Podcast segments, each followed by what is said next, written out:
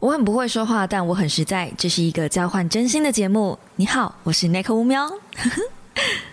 我兄弟。Hello guys，欢迎来到五秒的备忘录。星期一的一大早，你还好吗？大家早安！啪叽啪叽啪叽啪叽啪叽。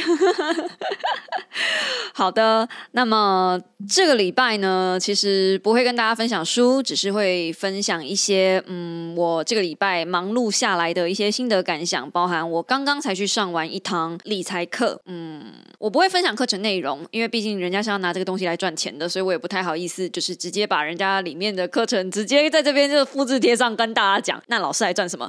对，但是我这堂课上完，其实我有蛮多的感触的，而且这也是第一次吧，好像是第一次，我有拉着老公一起去上课。其实以前我跟我老公的呃夫妻状况，就是我们的财产状况啊，互嗯互相的透明度，我觉得如果有一到一百的话，我们的透明度大概是六十 percent 吧。我们没有到全透明，但是我大概隐约知道他那边会有多少钱，然后他大概隐约知道我这边会有多少钱。那我们全透明的部分呢，是债务的部分。这个事情是我跟他，我们那时候在结婚的时候，结婚前就讲好的，无论什么情况，是世界末日啊、僵尸来袭啊之类的，无论发生任何情况，我们两个人的欠债一定要老实的跟对方说。虽然我觉得世界末日跟僵尸来袭的几率是稍微偏低了一点啦，但你们应该懂我的意思，就是不管发生什么样的状况，如果有欠债的话，因为欠债这个东西，我非常的。排斥不只是房贷哦，就是学贷那些，我觉得都需要很坦白的跟对方交代。虽然房贷跟学贷是好贷，你知道债务是有分好的跟坏的吧？有一些债务如果它的利率偏低，其实大家是可以用比较低的利率的债务去偿还比较高利率的债务。诶，我记得我以前在理财有讲过这件事情。就是很简单，我今天跟这个人借钱可能是三 percent，但我跟这个人借钱只要一 percent，那我就跟这个一 percent 的人借钱去还把那个三 percent 的还掉，是不是我中间这样子就省了两 percent？这个我应该以前讲过吧？应该有吧？万一没有的话，你现在知道了。好，那么总而言之，之总而言呢，就是我们就在去上理财课。那这一次我们上的理财课，老师提供了一个表格。嗯，我先说，我觉得这堂理财课非常非常非常的难，但是因为现场找了蛮多的理财界的 KOL 去听课，我真的觉得我是运气很好。然后我我我我听课的那个当下，我就心里面想说，为什么我坐在这里？我为什么坐在欧马克的正前方、呃斜前方这样？然后跟我同一桌说的，就是全部都是那种理财专家、那种理财级的 KOL 大大，连峰哥就是有在关注理财圈的。连峰哥都坐在我们这一桌，就是我有一种，我是不是坐错位置了？我真的坐在这里吗？你知道我还带了书，然后我还带了自己的笔记本，我想说我可以坐到后面去看书啊，然后画画手账之类的。我本来都已经安排好了，我真的没有想到他们就直接把我放在老师的正前面。我我感觉就像回到当年大学那样的不知所措。嗯，因为在大学时期，所有人都会就是大家都会往从后面往前坐。等到我到教室的时候，我可能稍微比较晚一点进教室，或者是怎么样，就是大家就理所当然的觉得哦，你是班带，你成绩很好，你很爱看书，所以他们都会把老师正前方的那个位置留给我。以至于上课的时候，我其实很难做自己的事情。等一下上课是不是本来就不应该做自己的事情？但总而言之，之总而言之，我本来今天是抱持着可以摸鱼的心态，我诚切的希望他们今天不要听到这一集。但我我我的理智知道，我应该要跟我的正前方的一些 KOL 们，就是打个招呼啊，有个交际应酬啊什么的。就是我我内心有很多的细胞，就是一直在尖叫，那是欧马克耶！Oh my god，那个是马克大大马克形象的那个马克，你快去跟他就是搭讪！Oh my god，然后就那口在干嘛？去跟他搭讪。然后我呃一直贴在我老公旁边，我完全不敢跟任何人说话。就是稍微熟一点点的理财馆长，嗯，因为他跟我们坐对面桌，我有我看到他的时候，就好像看到浮木，很像淹水的人看到浮木那样子，我就赶快跟他挥手，我就想说啊，至少我还认识一个人，我还要主动去找负责人，就是打声招呼，然后我有交换名片，虽然我名片印了那么多张，这么贵，然后我只交换出去一张，但没有关系，我觉得我至少今天交出去一张了，对不对？我很棒，好，社恐表示今日成就已达标。因为我自己的目标本来很高，今天至少要交换出去五张，但没有关系，虽然没有达标，但至少交换出去一张，我有逼迫我自己去跟陌生人聊天，我觉得这样就可以了，我很棒。好。这不是重点，重点是今天我们上的这堂课，因为有一点点难，我真的觉得它真的很难。就是呃，我本来不觉得理财是一件这么复杂的事情，但是这个老师他把理财这件事情推得很后面，也推得很远。我该怎么说呢？很多时候，我觉得有一些人理财是为了省钱，为了有钱去规划嘛。那我现在目前对于理财的方式会抓的比较松散一点。我觉得这个老师的理财课，他是比较偏向，如果将来你要规划去买一个比较大一点的东西，比如说房子，比如说车子，你的人生规划应该要怎么做？他就真的很传统的经济系在做的事情，甚至有一点会计系的。那我自己觉得，会不会推荐大家这样子在做自己的理财？我先持保留态度，因为我今天在填写这个表格的时候，久违的重新。迎接了我自己的金钱焦虑，所以我今天会比较着重在跟你分享这一堂课我看到的东西。呃，很久很久以前，我也是崇尚这一种比较严谨的理财，比如说五年后你的规划，十年后你的规划，四十岁你一定要做到什么事情，五十岁你一定要做到什么事情，包含你的人生梦想清单，你本来就应该要这样这样这样这样，然后你可以在几岁的时候完成这件事情。这个。规划清单表格，早就我在大学时代的时候，我大一的时候，我们老师就跟我们讲说，大学四年级之前，你一定要得到一个全国性的美术比赛奖，你才有办法被艺廊签下来变成艺术家。所以我从大学时代我就知道，呃，混吃等死是没有办法得到什么好成就的。这个好像也不用老师来教我们哈。但是人生长到现在。三十二、三四五有了，所以我会告诉你，其实没有那么紧张。尤其是到三十五岁之后，我自己的感受是，当然我我我也不是说你今天就可以全然的不用规划，但我觉得不用规划到这么细节、这么 detail。就是今天老师给我的那个表格，我说真的，我看到那个表格，然后他问我说到七十岁的规划的时候，我对我的人生有什么人生价值？包含你的目标，你要在几岁的时候做到什么样的地步？他那个表格其实就是给一般人写的。比如说，我要在四十岁之前当上主管，五十岁之前做到什么样的位阶之类，你要有多少收入？因为你自己对于自己的人生期许，其实是跟你的收入多寡理论上会成正比。然后我呢，轮到我写的时候呢，因为我就是已经是个内容产出者了，然后我就只好写。从今年开始写嘛，今年开始写就是写当一个 YouTuber，IG 价值内容产出，然后我就一路划线，我连画到哪里都不知道。这份工作能让我做到几岁，我都不知道。如果可以，只要我体力允许，妈，我就直接画到底啊，就做到七十，有没有？将来老了，我们就来开箱那个老人院 之类的。就是他感觉不是一个有尽头的职业。虽然现在很多人都在讲什么长影片啊，慢慢没有价值等等的，但我相信这个东西只是内容所需。大家如果有去看志奇讲的，我觉得志奇讲的会更贴近现在环境一点点吧。就是短影片跟长影片，它是没有办法互相取代彼此的功用的，还是有人会需要长影片，甚至像 Podcast 这种陪伴感。我认为它会呃各自找到各自的分众，然后会变成小众取向，但是不会消失。所以扯回来看，感觉。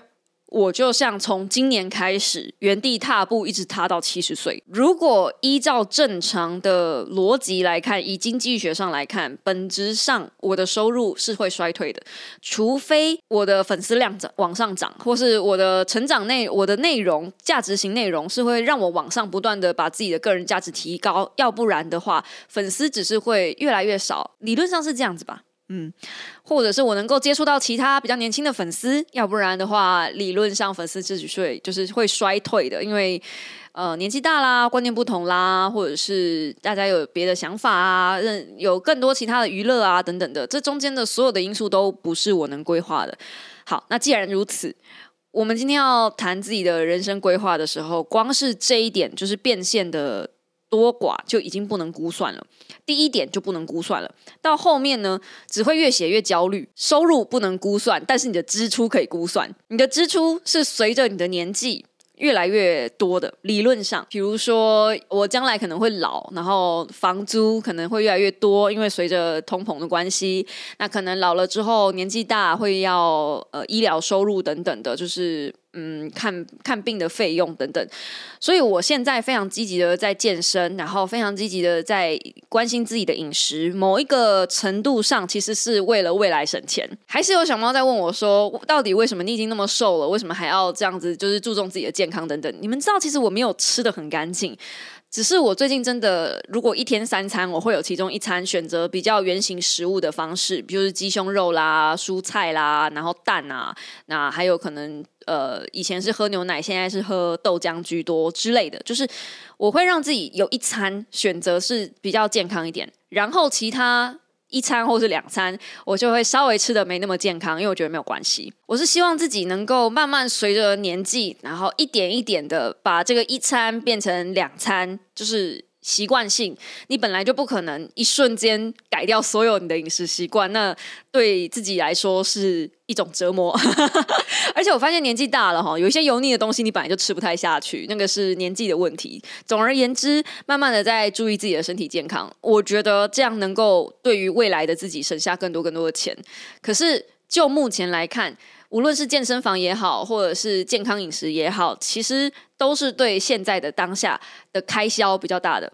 如果你们有去关注健康餐这件事情，你们会发现一样分量的食物，比如说一样是两百五十块的便当。对，台北的便当要两百五十块了，一样是两百五十块的便当。如果你去买稍微不健康一点的东西，好像分量会比较多。可是如果今天是健康餐，明明都是圆形食物了，但拿到的东西没有那么多，主要是因为健康餐可能它还会计算热量，其他背后的运作原理我就不晓得了。但总而言之，健康餐的费用是真的是不便宜。以前我会稍微 complain 一点，就是我会觉得，那我干脆吃少一点，或我干脆不吃，反正我就是要瘦嘛。但我后来发现，不吃并不会瘦。不吃反而会造成肌肉的损失，但我就是要养肌肉，所以。这个不吃是不健康的观念，那就不可以。所以我现在无论如何都会强迫自己一天一定要两餐，最少最少一定要两餐，然后最少最少一定要喝到两千 CC。不是单纯的排尿或者是上厕所的问题，是你关节跟你的肌肉之间的水分保持度，这个会影响你的衰老程度。货真价实有感，会先从指尖开始。我们看老人家的指尖，或者是年纪大一点点的指尖，你们去看他的指头，如果他的指头是有很多细纹的，就表示它的呃骨骼就是肌肉之内的水分是不太够的，然后都是从指尖开始。啊，这个细纹只要一旦产生，本质上也很难顶回去了。所以我的手指头其实超多这种很可怕的细纹，表面还好，但里面指尖这边超多，人都从这里开始老，从一些很细微末节的地方开始老啊。女生又比较注意保养脸部。可是我自己用手比较多的人，我是用手打字工作的人，所以我其实一直很注意这里，还有脚趾。就是我发现自己不太对劲的时候，都从手开始看。而且你们去看那个行之将木，就是即将要断气但还没断气之前的那些人的脸色跟手指头，我每次都看到都是会变得很皱，然后很枯萎，就他们的水分是先第一个流失掉的。想到这里，赶快拿一杯水喝压压惊。然后我已经问过我的教练了，水、咖啡只要是液体类，汤你一天只要喝到两千 CC 都算，所以不用强迫自己一定要喝水，但是也不能全部都没有水，这样子应该有比较舒缓一些不太喜欢喝水，然后听到我现在说水很重要的小猫的一些心理压力了。好，这只是其中一个部分。对，这只是其中一个部分。所以我今天上这堂课，从下午两点开始上到晚上五点多，三个小时，我上的焦虑到不行，应该可以把我的金钱焦虑的那个部分重新又捞回来，就觉得。天呐，就是跟我想象的不一样。就是老师要我们精确的去算自己的支出，可是我的支出其实是偏高的。本来我从来没有想过我的支出有这么多，我一直觉得我自己是一个不太会花钱的铁公鸡。你认真去看我的开销，我又不觉觉得我的开销其实都在点上，我也没有很挥霍，就应该你们应该看我脸就知道，就是 看我脸就知道吗？看我平常在讲东西的事情就知道，我也不是什么会一直买名牌的人，然后我也不是呃会一直乱买东西来开箱的人，我就是很单纯的，比如说保养品没了我就买保养品，什么需求有有需求我就会买一下，偶尔买买衣服，然后一年可能就出国个一次两次，其实跟大家没有什么不一样啊，可能比你们再奢侈一点点，但我心里面就想，可能就是这样吧，就是中阶主管的收入应该有的生活水准。我一直觉得我是过这样的收入，直到我今天开始算那个就是美好的生活的收入的样子。老师有讲了两个，一个是一般收入的样子，就是最低最低收入，然后主计处统计。身为一个台北人，如果你要生活在这里，它有一个标准数字哦，是一万九千多块，一万九千五百四十四的样子。你要在台北生活下来，最低最低最低，而且它的这个生活的门槛最低是。今天我就是完全只有吃跟睡，我其他什么娱乐都没有，我只为了活下来而花费，最低最低我要一万九千五百四十四，好像疑似是这个数字，后面百位数我不是很确定，但反正就是一万九千多，我们就先抓个两万好了。我其实有想要来拍一支片，主机处这样写，一个月两万块。我今天扣掉房租，其实就已经去了一万五千了。当然，因为我房租可能租比较好，三房两厅。也许如果我今天只是最低最低最低，我可以租一个四平的，卖六千块，对不对？那我剩下就比较多的钱去。运筹帷幄，我很好奇这个两万块有没有办法让我在台北生活下来？我有一点点想做这个社会实验，就想拍这支片。如果你们想看的话，再告诉我这样。但我自己本人是觉得不至于太难。对我来说，如果只是做这个最低，但我不是很确定，因为我已经很久没有做过这种就是稍微比较极限生存的生活方式了。我最近的生活方式一直都比较像是这一本书的概念。别把你的钱留到死。这本呢，我会找时间讲。然后这本书你们也其实也不用等我讲，因为这本书已经一堆人，literally 一堆人，包含那个艾尔文啊、理财馆长啊，真的超多人讲过这本书了。然后每一个人都讲的好好，包含今天我还有遇到理财馆长，他也跟我说这本书好像没有太多重点，就是蛮蛮 casual 的，可以翻翻。但这本书的观念很棒。那我自己觉得呢，因为我自己还没有完全看完，可是我很认真的认同这本书里面的一些观念。然后这本书。有真正的帮我放松所谓的金钱焦虑。我赚那么多钱干嘛？我一直常在这里问大家，就是自我反问：说我如果赚了这么多钱，然后我没有办法好好享受我自己的生活，因为毕竟以前我是想要。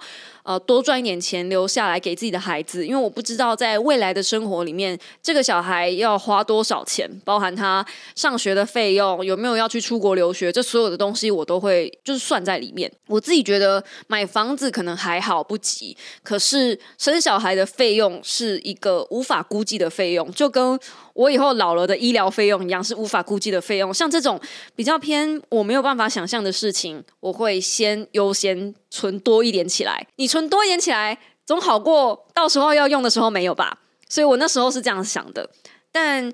随着就是婚姻维持的越久，我越来越觉得这个小朋友应该是不会出现。尤其是今天有被问到这件事情哦。今天还有一件事很很很奇妙，我们在算资产的时候，小朋友到底应该算在你的契约型负债，还是美好的生活里面的开销呢？然后老师说都可以。什么叫做契约型负债？契约型负债就是今天你有一个约定，你跟这个人有一个约定。比如说，像是保险好了，你每一年都要缴这个保险，你如果不缴这个保险，这个保险就会作废，所以这个叫做契约型负债。我跟你有一个约定，然后我需要每一次都缴这个钱，我如果不缴这个钱，我就会就怎么样怎么样怎么样。所以他们说小朋友其实也有一点像是契约型负债，因为如果你不付钱帮这个小朋友买些什么，这个小朋友可能会死掉。那但是在你美好生活的想象里面，如果你认为组织一个家庭就是需要有这个小孩子的存在，那这个小孩子也的的生活支出也可以算在美好生活的底下。我就很好奇，问了一下我前方的这个同学，然后我就问他说：“呃，那所以在你的，因为我没有小孩嘛，但是他有小朋友，然后我就说，所以在你的表格里面，你的小朋友是在契约型负债还是在美好生活里面？因为他自己本人也是爸爸。”然后，嗯，他说，因为他有小朋友的关系，所以他本来是很爱打电动的，现在也没时间打电动了。就跟前阵子教育部出的那支广告一样，If you don't know，前阵子呢，教育部出了一支广告，号称可以补助小孩子，就是你生一个小孩，他就帮你补助一点点，就什么国家帮你养小孩之类的，零到六岁的一个补助计划。那这广告其实已经拍了蛮多支了。但是到这一支突然间炸开，因为呢，爸爸本来拜托他的母亲帮忙收一只公仔，应该是已经买了，然后要请他帮忙付款取货这样子。这个母亲也就是奶奶呢，并没有做这件事情。这个奶奶呢，私自把这一笔钱拿去买小朋友的绘本或是彩色笔之类的。然后还跟老婆一起说，钱就是要花在应该花的地方啊。然后爸爸就在旁边，哈，怎么这样？其实，如果你家里真的有小孩，你会发现这种牺牲自己的兴趣来换取小朋友的成长这一件事情是。真的，可是这支广告为什么不 OK 呢？这支广告不 OK 的地方，我觉得有几个地方：一，感觉在牺牲的都是爸爸，无论是他的这支广告，或是上一支广告，在牺牲的永远都是爸爸，妈妈感觉没什么牺牲。那妈妈不用牺牲吗？妈妈当然是要牺牲啊！如果今天是我有小朋友的话，我做我一个做妈的，我怎么可能不牺牲？我可能就不会买保养品买的这么大手大脚，我可能就会再捏一下。就是以家庭来说，爸爸妈妈不会是只有一边有牺牲，一定是两边都会牺牲。无论是真正牺牲自己的兴趣也好，还是呃是牺牲自己的时间、青春，一定会为了小朋友稍微耽搁一点什么。所以我不认为牺牲的只有爸爸，但这一支影片看起来好像受害者只有爸爸。第二点是，如果今天国家真的补助够多，为什么爸爸还是不能满足自己的兴趣呢？没有做到这个影片该传递到的资讯啊！如果今天真的已经有这笔补助了，那是不是应该让爸爸买他该买的东西呢？不然，爸爸的钱拿去买彩色笔跟绘本。跟玩具，小朋友的玩具，原本国家补助的钱去哪里？还是说这个呃，就算有国家补助的钱，爸爸也不应该满足自己的快乐吗？我我不认为是这样。就是如果真的是这样子的话，那生小孩就只是耽搁你自己的人生，跟让自己不快乐，那你干嘛要生小孩？所以这个结论很怪。今天教育部如果是要提升大家的生育率，鼓励大家多生，他拍这支广告的目的性就没达到。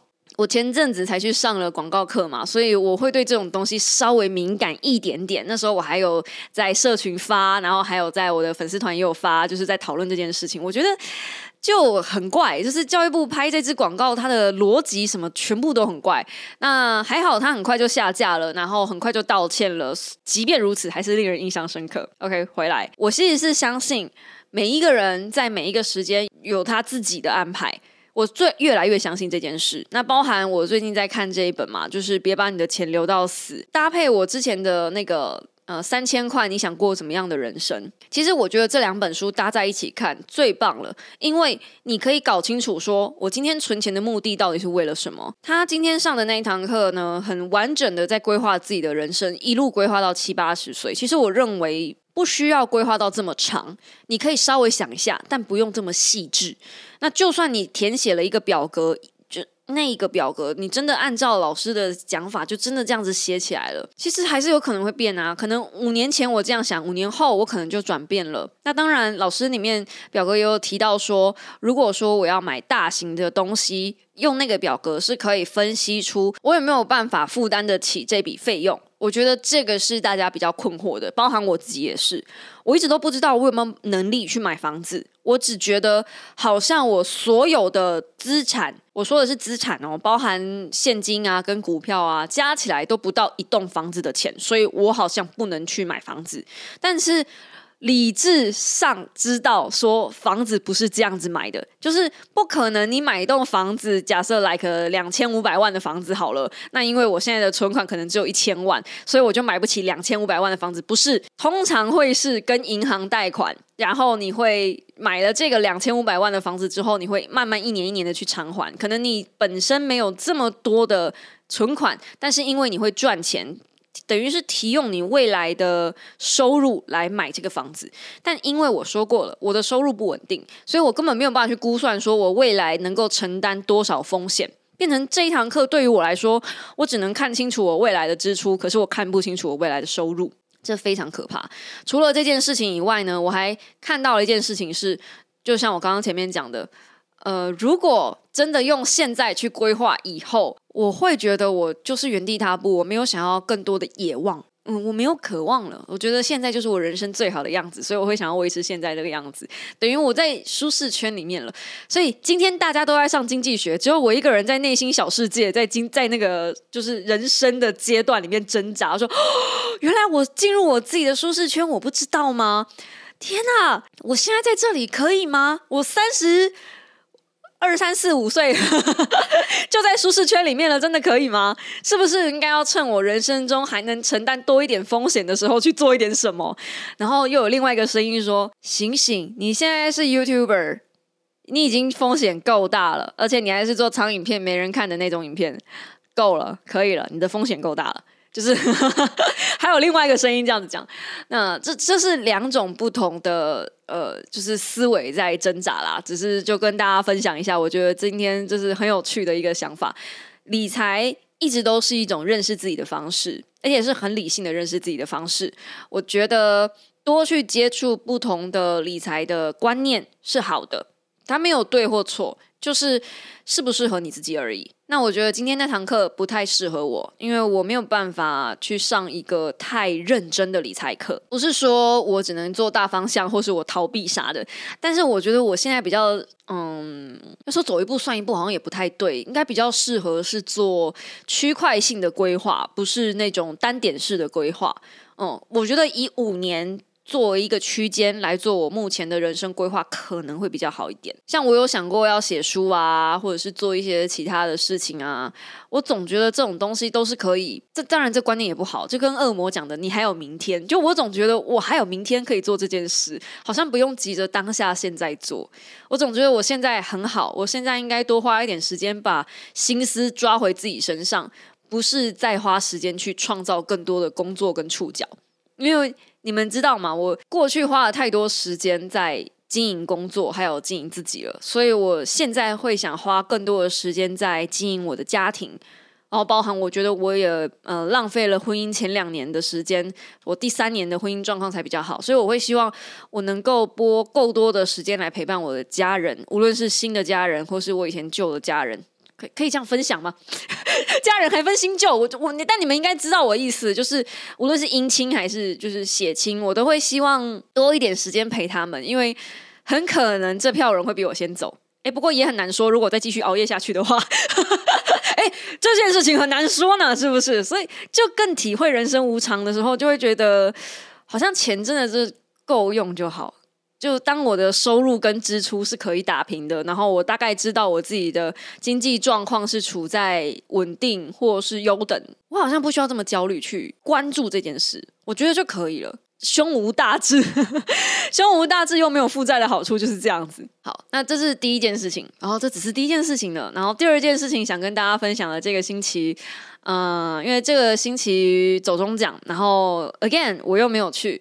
我本来就不是一个很爱凑热闹的人，哎，今天今天没有多少人，我就已经焦虑恐慌到这种地步了。如果去走中奖的话，还得了啊？那今年走中奖呢是办在高雄嘛？然后我有上网看了一下大家走中奖的那个评价，哎，果不其然，低卡就是没有什么好话这样。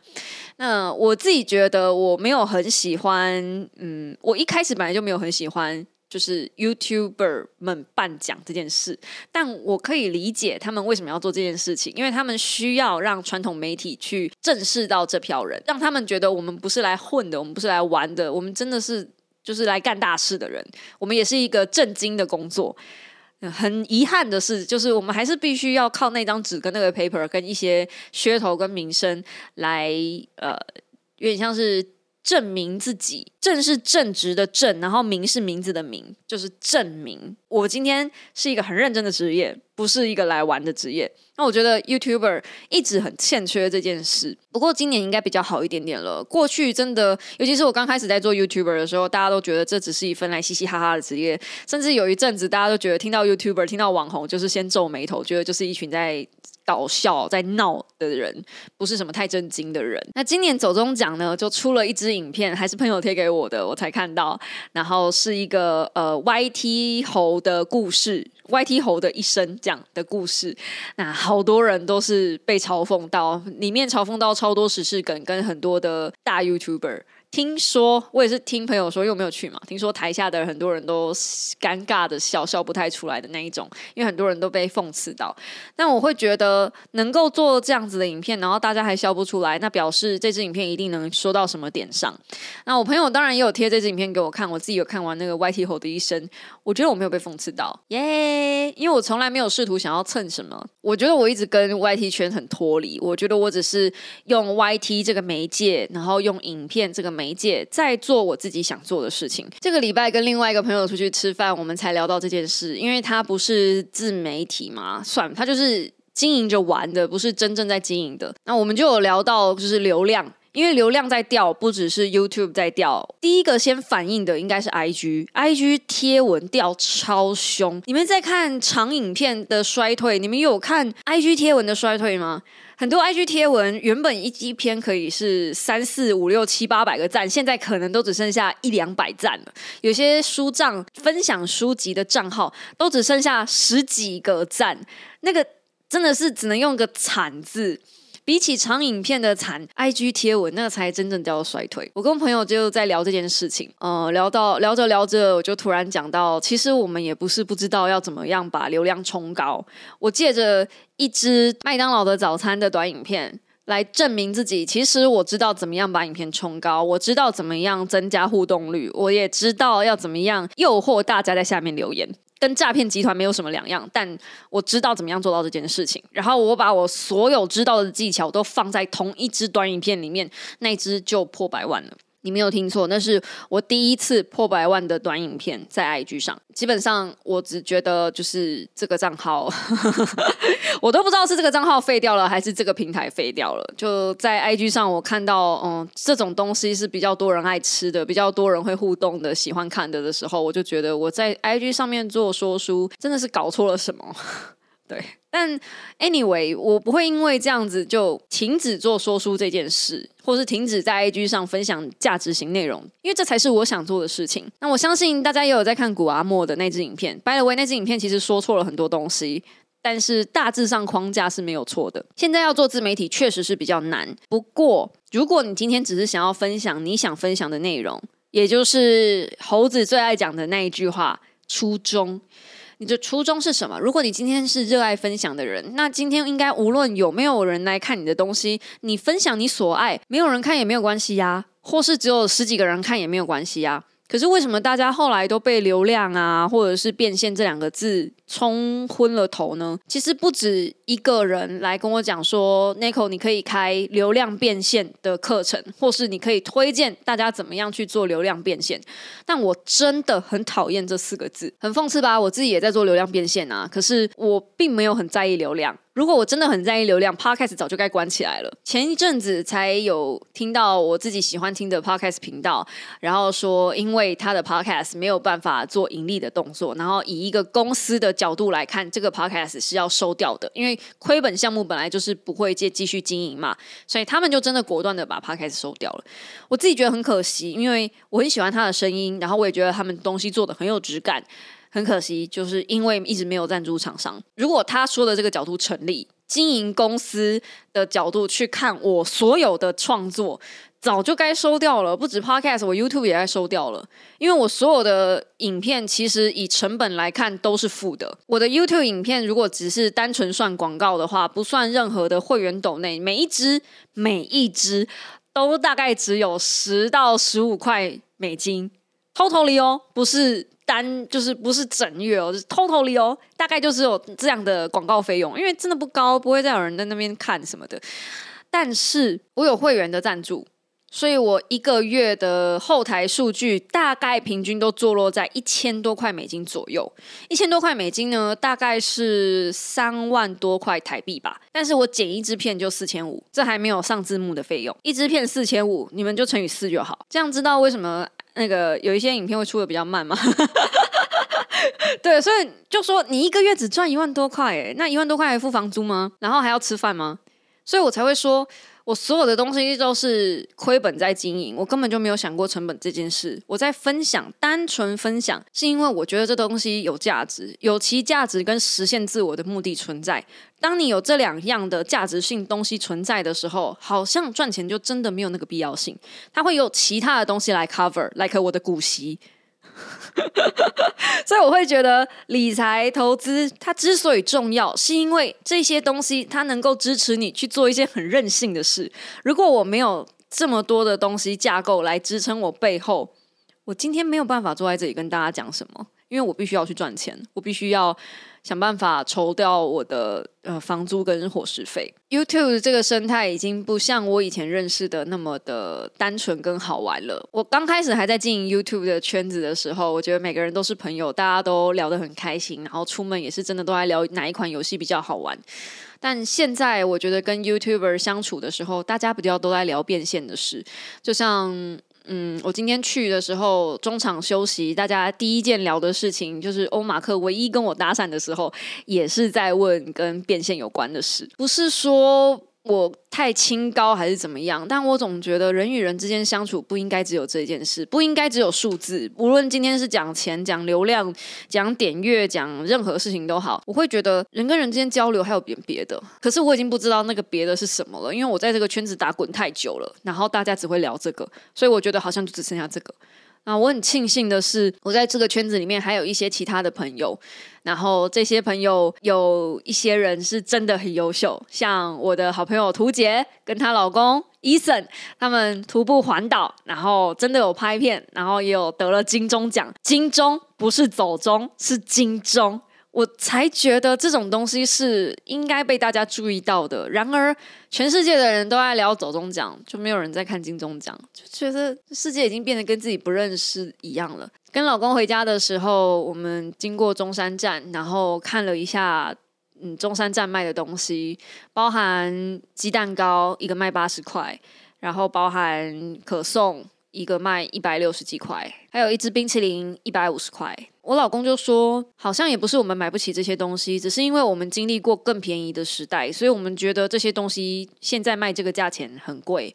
可是有一些年轻的小朋友，他们可能没经历过比较便宜的那个时代，都听爸爸妈妈讲嘛，所以他们就会觉得现在这些东西理所当然的就应该这么贵啊。但因为今天我上过那堂理财课，所以我知道人工的劳力成本会变得越来越低。会平均化，就本来的一些东西，它会慢慢的趋缓。本来以前劳力是非常非常贵的，但是现在人工的钱会变得越来越便宜。然后会跟其他的收入、其他的一般的资本收入慢慢渐渐打平。当你发现这件事情的时候，就觉得哦，那我好像花自己的体力跟花自己的时间去做一份工作，跟别人卖一个商品，商品本身的价值，比如说，比如说这样好了，就商品本身的价值跟我的价值好像变同样的价值的时候，我会觉得我这个人变得很不值钱。那确实也是，就是人这件事情会越来越不值钱，命会变得越来越不值钱。当命变得越来越不值钱的时候，所有的东西都在变得跟你一样贵的时候。那个时候，你需要的可能就不只是理财了。听得出来，我又在金钱焦虑了吗？但 don't worry 啦，因为我已经确定，就是会把我自己的热爱跟喜好，呃，摆在收入之前了。我觉得我的人生需要多一点点，勇敢一点点，把自己的热爱变现出来，然后真的去做自己喜欢做的事情，这个比较重要。那今天的 podcast 感动感触有点多，对，如果你们想跟我聊更多的话，欢迎到我的 DC 群去找我。也欢迎到嗯 IG 上面，就是稍微跟我聊聊天。但是如果在 IG 私讯我的话，麻烦注意一下自己的礼仪，有一些太开黄腔或是色情的东西，就大家自己留意一下哈。毕竟男女有别，对，就是有些玩笑，我们大家平常笑笑可以，私底下讲的时候，我就会觉得有些就是稍微过头了。你不会去跟你身边的女性朋友说的话，请你也不要拿来对我说。只要这个逻辑通顺，应该就没有什么问题了。好了，那我们就下个星期一同一时间，我们五秒的备忘录再见喽！大家早安，拜拜。哦，by the way，下星期一我不会讲这一本书，下星期一我会讲《善行》那一本书，超赞，年度必读。下星期一等我，拜拜。